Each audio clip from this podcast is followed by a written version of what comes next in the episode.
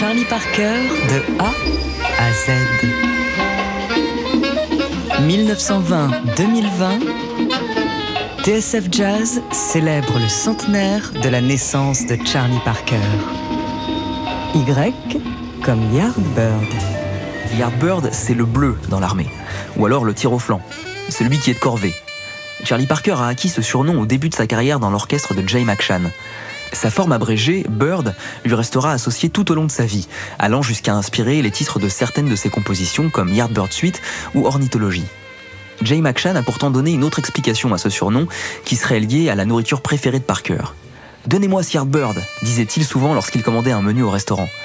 Le critique Ira Gittler rappelle de son côté que Yard signifie cour, et que c'est justement en passant par la cour que le tout jeune Charlie Parker se glissait dans les clubs à Kansas City. Charlie Parker, de A à Z.